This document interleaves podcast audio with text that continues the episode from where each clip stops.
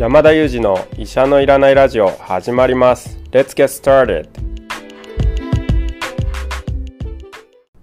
この番組はニューヨーク在住の医師山田裕二先生に健康にまつわる情報を質問し医者のいらない状態を医者と一緒に実現しようという矛盾した番組です。進行役は新里ゆり子が務めます。聞きたいテーマや質問はウェブマガジンミモレでの山田裕二先生の連載コーナーへお寄せください。感想は「ハッシュタグ医者のいらないラジオ」でツイッターでつぶやいていただければと思います。本日もよろしくお願いいたします。よろしくお願いします。今日もまたあの医療以外のトピックについて山田先生と臼井さんとお話しできればなと思ってるんですが本日のテーマは「私にとっての声」です。あの声が声だからこそこう伝わるもの。普段はあのミモレでも連載されていますけれども声だからきっと伝わるものだったりとかあの音声配信始められていろいろ変わられたこともあると思うんですけれどもはい。そのあたりお伺いしてもいいですか？そうですね。この医者のいらないラジオを始めてからあの、なんていうんですかね、その読まれている方、受け取る側の方の受け止め方というか、の距離感が少し近づいたのかなっていう感覚は持っていて、多分無機質なというか文字よりも少しこう温かみがある、温度感がある声だからこそ、よりこう親近感を持っていただいているのかなという感じがしていて、なので、なんかその、あ、いつも記事読んでますよ、みたいな声以上に、あの、このラジオいつも聞いてますよっていうメッセージをより多くいただくようになったなと思っていて、それすごく嬉しいなと思うんですよね。どうしてもこう、こういうものって、なんかこう、一方向的じゃないですか。もちろん、あの、私たちもその先で聞いている方をイメージしながら情報発信をしているわけですけど、ただやっぱりどこかでその方たちがどう思ってるのかな、どういうふうに受け止めたのかなっていうのを聞けると、あ、こんな風に受け止めてくれたんだとかですね。まあそんな感じでこう、フィードバックがかかるとまたより良いものを作れるっていうことになるので、こういうコメントが、あの、増えたっていうのはすごく嬉しいことなんですけども、なんかそんな感覚をこの医者のいらないラジオを始めてから感じていますかね？うん確かにあのコメント皆さん温かいですよね、はい、そうですね。フィードバックたくさんいただきますしあの、はい。細かい内容まで聞いてくださってるんだなっていうことが分かりますよねそうですね。面白いですね。うんあの、それこそ、 Voicy、まあ、これはポッドキャストも配信してますけど、 Voicy を創業した、創業した CEO の緒方さんっていう人は、あの、音声メディア、特に Voicy は、あのパーソナリティのそのものをユーザーの方に届けるんだみたいな言い方をしますよね。うん。つまり情報を届けるんではなくって、人柄とか、まあ、温度とか、そういうものを届けるのが、この Voicy という仕組みだってことをおっしゃってて、まあ、すごく Voicy に限らず音声ってそういうことがあると思いますよね。うん。そうなんでしょうね。うん、ラジオもそうなんですけど、あの、有名な話で、例えばラジオだとパーソナリティの人が、ラジオの前のあなたへって言うんですよね。うん。うんだけどテレビだとお茶の間の皆さんなんですよね。うん。ああ確かにで、雑誌とかも読者の皆さんなんですよね。うん。ラジオだけなんかあなたってなっていて、で、聞く側も基本的に一人で聞くことが多い。うん。確かにそうですねそういうこうメディアとしての特性の違いみたいなのがあるかもしれないですね。うん。今までそんなに意識してなかったですがあの一人に対してやっぱ語りかけられてるような気がしますよね Voicy あのリスナーとして聞いていてもだからすごく親近感感じるんでしょうねうん。なる確かにそうですね。まあ私は普段自分の番組は聞かないんですけれども、ただあのお二人の読書会は聞いていて、すごくこう親近感を持って 聞いていました。いつもまあ一緒にこう、あの作品を作っているんですけれども、あのお二人だけのこう世界観に没頭して、あ、この番組いいな、みたいな感じで、あの聞いていたので、なんとなくリスナーとしての気持ちっていうのもわかりますね。しかもさ、あれ、2回聞いてるって言ってましたよね。はいあれ、なんで2回聞くんですか？あの、なんかこう、あれですよね。まあ、私あんまりテレビとか見ないんですけれども、例えばなんかこう映画だとか作品見ても、1回目と2回目って見え方変わりませんか変わる変わる。例えば引っかかった言葉とか引っかかったシーンだとか、心に留まったところって結構変わりますよね、景色が。っていう楽しみ方をしているんだと思いますね。おもう鑑賞の領域に入ってますね。その映画とかと同じような楽しみ方をしていただいたってことですね。確かに。嬉しいですねじゃあちょっと終わっちゃって残念なんじゃないですか。そうなんですよ。はい。もうぜひあの作品編とかですね。あの、そういうと細かころね、後書きそうなんですよ。編とか、後ね、書き編とか、ね。はい。奥付け編で 一本いってほしいですでもそ。れこそあの奥付けとかそういう言葉って一般の方はもしかしたら馴染みがないかもしれないので確かに用語解説を含めてああ、面白い。なんか奥付け、その業業界用語入れてよければね、奥付け編、見返し編、うんカバー編とかね、あるかもしれませんね。はい。帯帯編とかあるかもしれませんね。たくさん語れることはあるのかなと思いますがそうですよね。特になんか書店業界の方とお話伺っていると、例えば紙の薄さとか紙の質感とか、そういうのにもこだわられてたりしますよね。なんか、そういうところも含めてぜひ教えていただきたいですね。はああ、確かに紙のね、重さって斤量って言うんだとかね。いはいはい。A 版と B 版っていうのがあるんですよとかね。はいそんな話、まあ、やろうと思えばできるかもしれませんね。続編を続編を。はい。で、検討しましょう、それはね。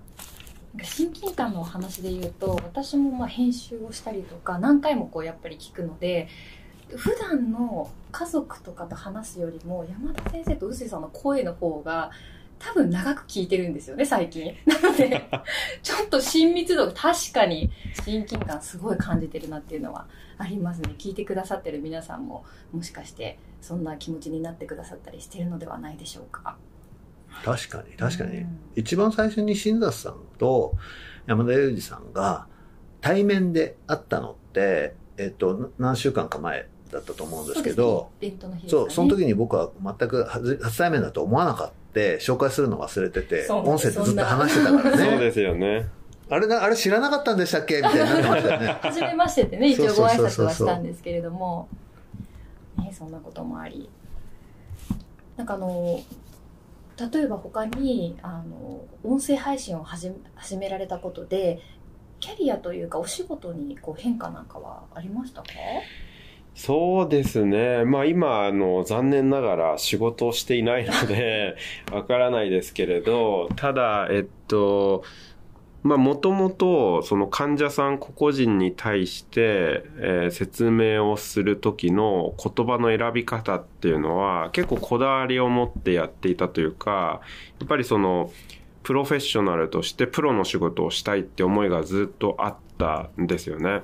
で、それまでは1対1のコミュニケーションでの言葉遣いだったんですけども、これが1対不特定多数といいますか、何百名何千人の方に対する声の届け方なので、そういう意味で、こう、よりそのスキルを洗練させていかなきゃなっていう思いは強くなりましたし、そういう意味でのその言葉の選び方の、なんていうんですかね、自分の中での感度っていうのは高くなっているのかなと思います。それでもやっぱり失敗っていっぱいあると思いますし、なんかハンバーガー崩れみたいなことを、なんか中華料理屋さんで言ってしまったみたいなことも、出現してましたはい、大失言してましたけれども。指摘されてましたね、あれね。はい。そうなんですよ。ハンバーガー崩れと言ってしまうこともありますけれども、やっぱりそこでなんかこう、ハンバーガーもどきと言えなかった悔しさみたいなのを、こう、抱えながらまた返しました、ね、今。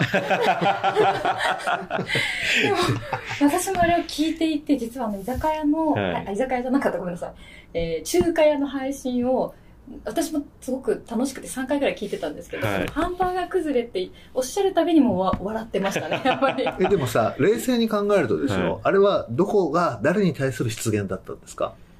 えーっとやっぱりその、バーガーチェーンそうですね。そのチェーン店が心を込めて作っているご飯に対して崩れという言葉を使っているっていうことが、ちゃんと自覚自覚されてるわけですね。今、懺悔の時間ですね。そうなんですよ。なんかそれが本当に申し訳ない気持ちで今いっぱいですね。本当にあのご迷惑をおかけしました。申し訳ございません。謝罪、謝罪会いただ見。きましたまあ、あれはでもあれなんですよ。ちょっと、あの、まあ、フォローをすると、まあ、あの、アメリカ生活が長いですし、ちょっと他の言葉が見つからなかったんですよね。そうですね。とっさに出た一言でしたよね。はい。あの普段山田先生本当に気をつけて言葉選んでらっしゃるなっていうのを私も思っていたのでだからこそちょっと面白いなって思ってしまいましたに。珍しいです。出現珍しいですからね。臼井さんもすごく言葉もちろん、あのね職業柄というのもあると思うんですけどすごくそう思います。そう思います。すごいなと思うそう思いますか？そう思います。そんなことなはいですけどね。すごい今二人うなずいています、い。いや、すごくそう思います。あの、すごい読書会での言葉の選び方とか使い方、すごく学びが多いです。かなり多いです、はい本当に本当ですか？いや、まあでもそうかな。そんなことないですけどね。自分の中で出現ばっかりですよ。すぐその、はいとっさに「いやこういうこと言っちゃいけないけど」とか「いやはいこういう言い方はあれなんだけど」ってあの訂正が早いなっていうの絶対入りますワンポイントあります、はい私の中で絶対入りこのます。薄い流、はい言葉の気をつけ方のポイント1ですね、そうですね。すぐにえっと思ったら訂はい。正するっていう、間違っても訂正する。それ気が小さいってことじゃないですか、いね。やいやいや。炎上したくないっていうことでしょ。しかもそれをなんかシリアスというよりはこう柔らかく、はい。そうだよねっていうリスナーの方がこう納得してしまうような形でこうすぐ訂正されるので聞いてる方も全く嫌な感じがしないすごい技術だなと思って、はい。全く同じことを思ってました。なんか褒め合ういい回ですね。何ですか、この褒め合う感じは。でも私それ共通点で以前ですねこのポッドキャストで臼井さんがトーストにバターを塗るか塗らないかで迷っていた回で、えっと、この臼井さんの気の使い方に通じるなと思ったのがバターをこう塗ることに関してもすごく気をこう考える方だからいろんなことを深く考えてるんだろうなっていうふうに思いました。バターから言葉から全部を細かく確かはに。いえーそんなこと言ったら新達さんだってなんか物を落とすたびに破傷風風気そう気にしてるじゃないですか。そうこれはそのねポッドキャストで得た知識をちょっとねあの頭の中に入ってるからまあでもそれってね、結構人によってありますよね。あの、僕なんか、あと車運転してる時に、できるだけブレーキ踏まないようにする。あ、これね、あの、ブレーキ踏まないようにっていうのは、もちろん踏むんですよ。踏むんですけど、あの、信号の手前10メートルぐらいから何も押さないでピピタッと止まれるかとかそういうの考えませんか？ああ、なるほど、なるほど。いやいや、あります、あわかりりますす。まわかります？はい。はい。これ結構僕やる人とやらない人分かれてて、はいはいやる人僕の周り何人かいるんはい、ですよ。はい、はい。それは何を試してるんですか？ご自身の中で運動能力？まあ、運動能力、まあ、分解すると運動能力かもしれないんですけど、どこまでアクセルを踏んで、こう、ストップさせられるかっていう、昔あの、えっと、電車で GO っていう山手線みたいなものを運転するゲームがありましたけど、ピタッと停止線で止まれるか止まれないかっていうゲームですね。ゲームゲゲームですームね。感覚ってことですねあとは、あの、例えば人が乗っている時に、その人がブレーキを踏んだっていうことを気づかせないゲームみたいなのもありますね。ブレーキをいかに滑らかに使って、ブレーキかかった感を感じさせずに止まるかみたいな、ある。ありますよね。あります。でもそれを山田裕二がやってるっていうのが意外でした。共通点ありましたねえー、やってんですか、はい、やってましたね。あでもわかる。まあゲームですよね。まあゲームですね。うん。別に気づかれても何か影響があるわけじゃないんだけど、ないんですけそういうことができるっていうプレイ。ご自身のコントロール能力をチェックするゲームですか？そうです。まあでもなんかその繊細な運転みたいなものをできないかなみたいな向上心なんですかね。向上心ですか向上心ですね。それは向上心だと思いますね。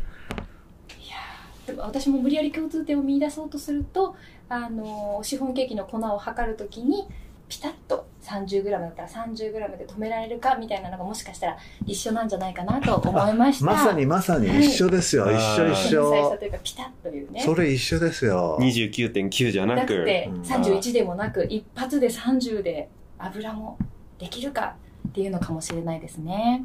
みんなそういう、なんか、ちょっとしたこだわりとか、こう成長ポイントありますよね。ね今日は何の話でしたっけ？今日は私にとっての声という話をテーマでお送りしておりましたが、皆さんも何か声に関するこうこだわりでしたりとか、あのさっきね、臼井さんと山田先生が言ったような運転の時のこだわりなどなどありましたらコメントいただければと思います。えー本日もありがとうございました。ありがとうございました。今日もいつも3名でお送りしました。Thank you for listening and see you next time.